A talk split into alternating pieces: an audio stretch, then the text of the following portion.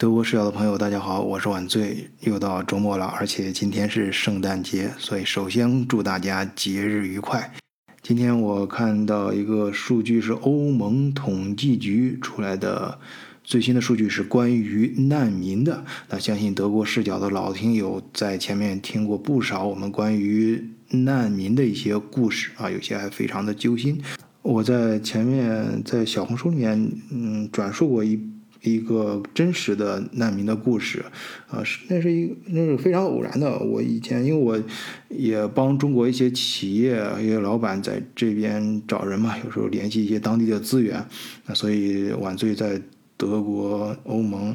的朋友圈还算可以，尤其是一些科技行业的，呃，那所以就就就在我的社交网络里面嘛，有有认识不少人，呃，所以那天是突然刷到一个。一个朋友的留言啊，他也是类似于中国的微信这样啊，他就是，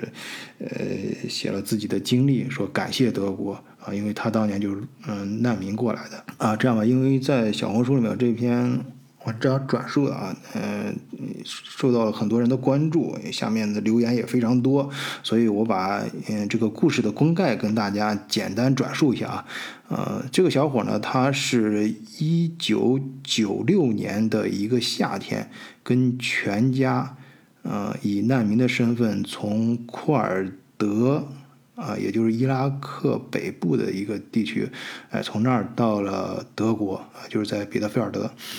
呃，他当时来的时候，他还非常小，那时候连一句德语都不会说，就直接上小学了。嗯，这我在前面节目里面也采访过很多家长。呃，到德国之后，你不管是不是难民什么身份啊，就 咱们正常到德国家庭，就是你刚开始不会说德语都没关系，你直接进小学，小学会给安排相关的语言班和一些社会资源的帮助。啊，是所以那个这这在一九九六年的时候啊，他就已经德国的社会保障体就已经到到达这个水平了，所以他当时来的时候在班里面。他感觉到，啊，自己班里面还有社交圈呀，到包括他们全家，政府给他们安排住的地方，都是来自于世界各地的难民啊，而且他明显感觉到，啊，他们的住房、公寓、房子啊，都是政府给他们统一配备的，呃，条件非常好，很到位啊。但是他也像我们很多朋友刚到德国的时候最担心的啊，自己孩子到学校能不能融入朋友圈啊，他也面临这样问题，他的感觉当时不是。嗯，怎么说呢？他他举了一个例子啊，大家就就这个例子，我相信很多人都见过啊。就是有一个德国同学啊，在他上二年级的时候，这个同学就呃在体育上体育课的更衣室里面就对他出言不逊，就说啊呃呃德语呢，我就不不不不阐述了，就是意思就是啊回到你自己的国家去啊，那个国家指的不是现在就是你从哪儿来，你还。滚回哪儿去啊？当然，它呃没有像咱们嗯嗯嗯非常激烈的说滚回你的老家去这么激烈，但是是这个意思，大致就是这个意思。因为这个我是有亲身经验的啊，因为我看下面有人留言啊，说你翻译这个“滚”这个字是不是有点太过分了？我其实一点不过分啊，我真的是，因为我印象非常深刻。我刚到海德堡的时候，你想那是大约将近二十年前，我在海德堡大学的呃。卫生间的小隔间啊，那德国也一样有厕所文化嘛，上面乱写乱画的，哎，真的就有一句话啊，当时我之所以印象非常深刻，是那句话，他用了非常就是骂人的语气，是回到你的国家，这个国家他直接写的是 China。我不知道那个，当然那这是一个非常偶然事。估计那个哥们儿留言那个当年当时可能当天的，嗯，是呃，首先那个人肯定品人品有点问题，再一个他可能呃正好不知道跟哪个中国朋友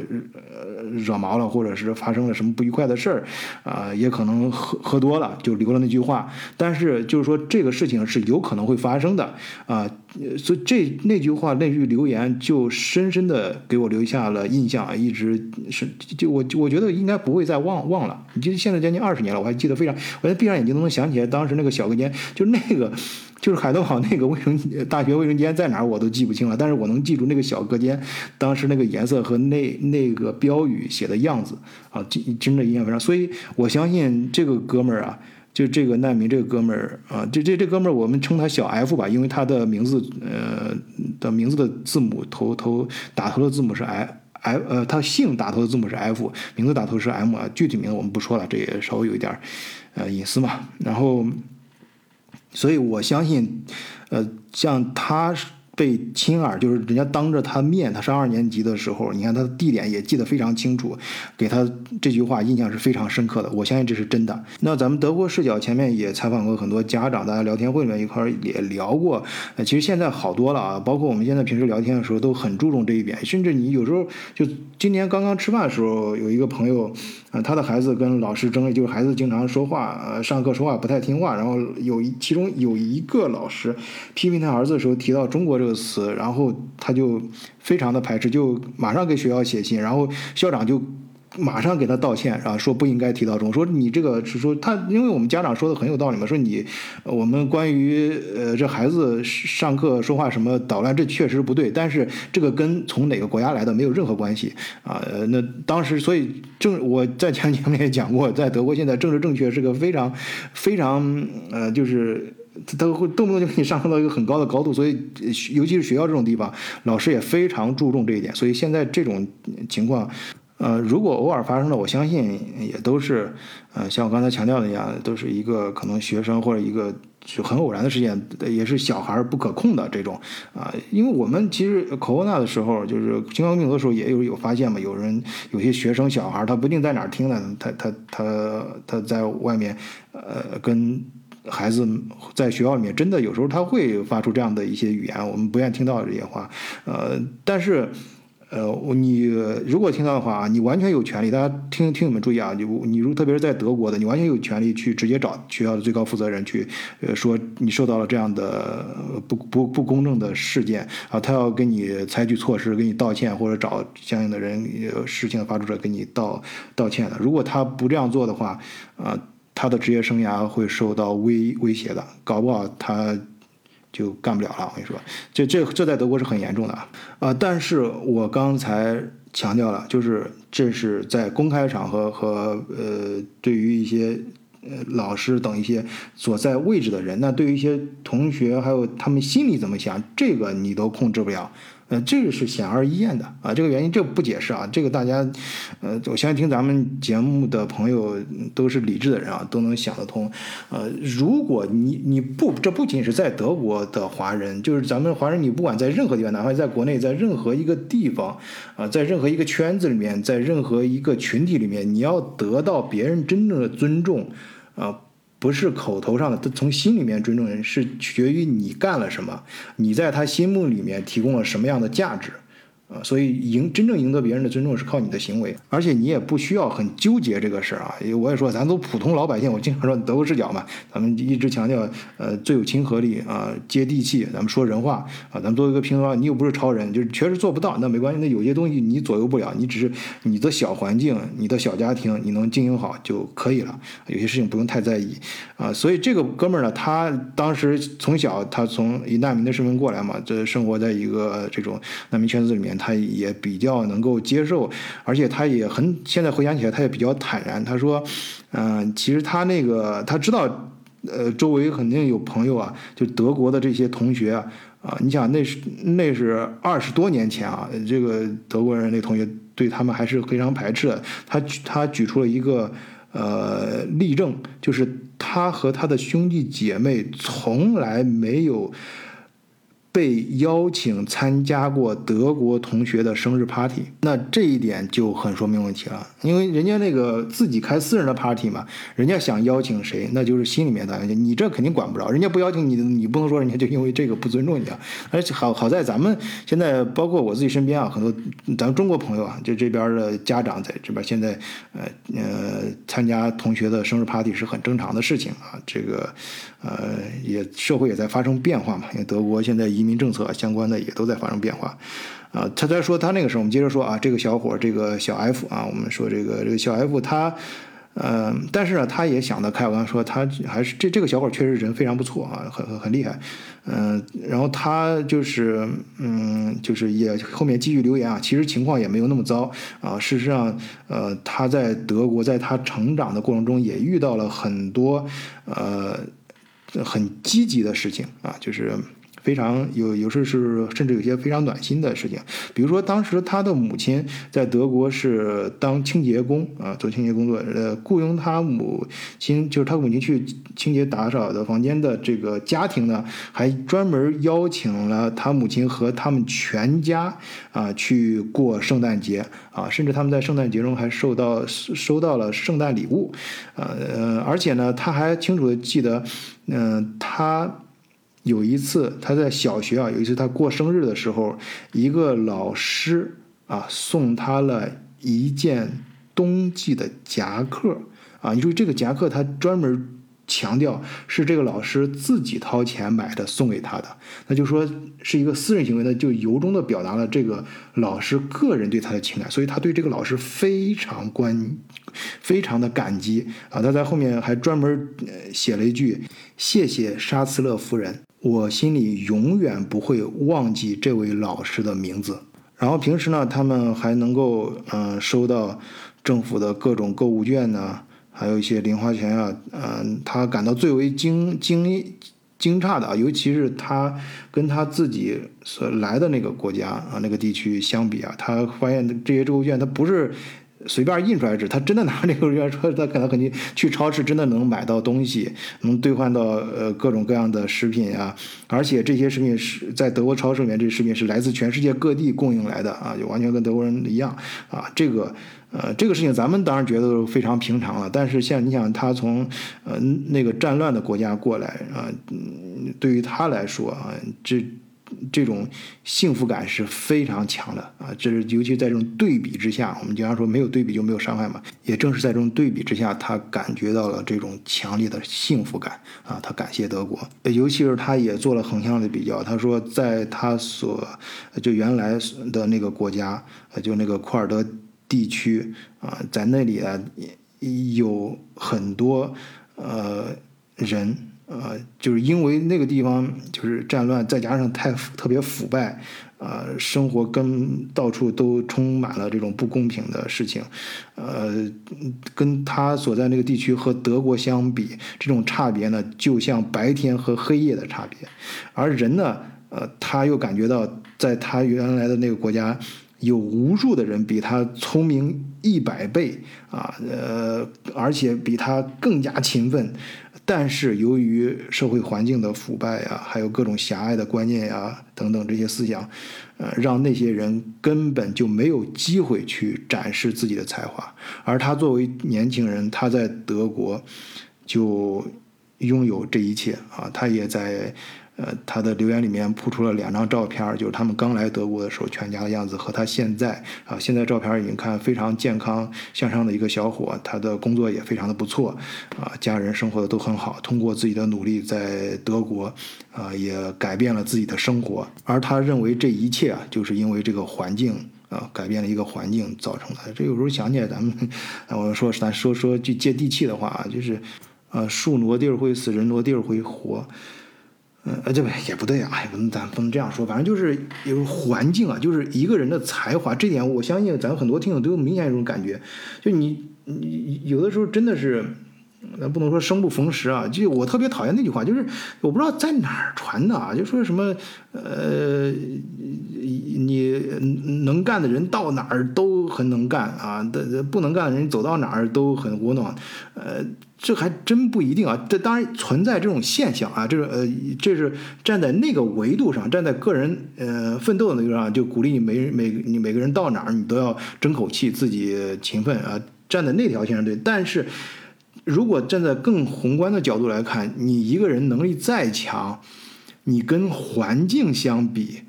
啊，你你你可真的你不一定就能发挥出来你的才华，你关键你不一定有机会，你甚至发挥你才华的机会都没有。我今天还听那个老梁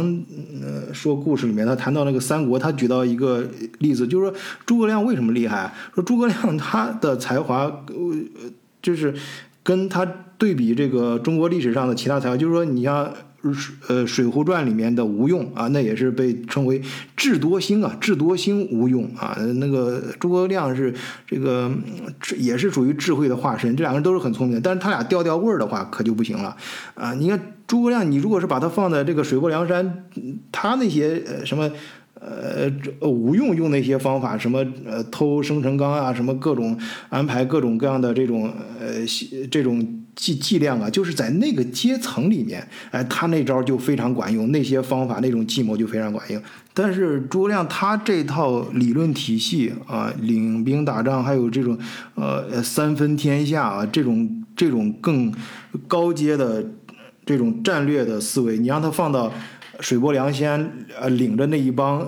呃，什么都是，当然我们，呃，不不管，咱们抛开情感不说啊，其实就一帮那个。什么小偷啊，就是官场上失意的啊，就是混混官场失败的啊，然后呃，这个小偷小摸的，什么石谦嘛这种人，要么就是特别能打架的，呃，这种乱七八糟这些人，你你让这一帮人领着这一帮人在那个小圈子里面啊，类似于打群架的这种模式去去去去搞定那事儿，他估计也搞不定啊，他就他那种环境下，呃，要搞定这群人，还真的需要无用的。这种智慧啊，这种聪明，这是聪同同样是聪明，它适用的这个范围还真的不一样。你要打仗的时候，你坦克你放到山区，那肯定就废了，开动不起来。它它再大的能量，再大的火力，它它也动动不起来。你要是把它，你换个放到平原上，那它肯定就能展示出来它的能力了。你这跑车啊，你法拉利，你给它放到那个山山山地上跑，那那普通的 SUV 都比它跑得快。但是你要放到高速公路上，或者这种非常好的路路面，那你普通的 SUV 绝对跑不过法拉利。啊，我在前面也多次提到过一本书啊，就是，呃呃，枪炮、细菌与钢铁啊，就是说，嗯，他就讲的这个，呃，环地理环境对人类种族的，其实是起到决定性的作用啊。所谓那个呃，天时地利人和，这没有谁不如谁的啊，真的这个。要不同的维度去看，所以这也是这几天嘛。有时候说，刚才说我到圣诞节，有时候也不免参加一些聚会啊什么的。有朋友经常会聊聊天的时候呢，时时不时有时候就朋友会抱怨，也到年年根儿了，也到年总结这一年发生。有时候自己晚上睡不着觉也会想，呃，这个这尤其是这两年，大家好多人可能都过得不太顺啊，是不是觉感觉自己哪出了问题？呃，其实有的时候可能就是。遇到了一些环境啊，发生的一些事情，你确实不是人力所能为的。但是在这个环境下啊，每个人还是啊尽量积极的去应对、去面对这个事情啊。就像我刚才讲的真真实的这个小 F 这个故事啊，他随着全家，你说他随着全家自己在自己的祖国生活的好好的，他怎么到德国来？那也是大势所趋。所以他他父母呢，就是。想到那那那个国家确实不能待战乱，你就再好的才能，他刚说了嘛，比他聪明十倍的、一百倍的人都有，呃呃，还比他勤奋，但是他们在那个环境下就是没有机会去发挥自己的才能，尤其是越是正直的人，你在那种环境下越很难生生生生生存，搞不好还能混得很惨，被人陷害。但是他到德国之后，哎。嗯，就能给他机会。首先能让他活得不错啊，嗯，尽尽管也会存在这种歧视呀。你就刚才说了，有时候同学甚至同学当面就让他滚回他的国家去，什么等等这样的话。呃，但是更还有更多的啊，更积极的事事情啊。一个老师送送他一个自己掏钱送他一个夹克，什么还有还有他他呃母亲啊的雇主。请他们去过圣诞节等等这些事情，呃，所以你要你要看一个东西都不能片面的去看，要整体的去看。哎，这些道理我相信咱们很多听友也懂啊，晚队也不想在这啰嗦。我相信很多朋友，呃，也明白，心里也清楚啊，就有时候多想多想开点儿。呃，我们还是用数字来说话啊。呃，也是我在开篇提到的，呃，欧盟统计局啊最新的数据出来了，就是在。呃，欧盟申请，呃，这难民申请庇护的，呃，最喜欢去的国家的第一，就人数啊最多的啊，就就它具体数字是今年前九个月，呃，申请最多的是第一排名第一的就是德国啊，有十万多人啊，就十万人多一点，然后第二名是法国，是七点三万人。那这个数字就很说明为什么很想来德国。那刚才那个真实的小 M 的事情，大家都能可见一斑。啊，我们在前面也经常跟大家聊很多故事，也希望大家继续订阅德国视角啊。我们在德国视角里面还会继续跟大家，呃，聊更多一些就是真实的故事。那这些难民都是从哪儿来的呢？呃，最多的是叙利亚，呃，有六万多，然后阿富汗五万三，伊拉克。一万五，嗯，这些申请就是就是从他给了一个时间段，就是今年从七月到九月，在欧盟申请庇护的难民，嗯，这个欧盟批准了，总共有十一万份儿，呃，其中呢。来申请德国的有两万九千九百七十份啊，这是两个月当中啊，七月到九月，七八九啊，三个月，其其中是一万六千份被嗯获批准，嗯，而法国申请法国的有三万三千三百二十八份儿。啊，三万三啊，比德国还多，但是获批的啊只有九千四百份就是被批准的更少。啊。好吧，就暂时聊到这儿。最后跟大家说几个数字，也是让大家有一个更直观的概念。也就是在德国嘛，好多人比较关心这个难民，就是德国难民会不会越来越多啊什么的，具体有多少？你通过这几个数字啊，心里也大致有个有个谱。那关于对难民的态度呢？呃。反正我在小红书里面，大家的留言啊非常多啊，我还删掉了不少。呃，有兴趣的可以去我那个频道下看看，我的小红书频道也叫呃晚醉，大家搜“晚醉德国”啊，都可以搜到我的账户。好，今天这个话题就暂时聊到这儿，谢谢大家收听，再见。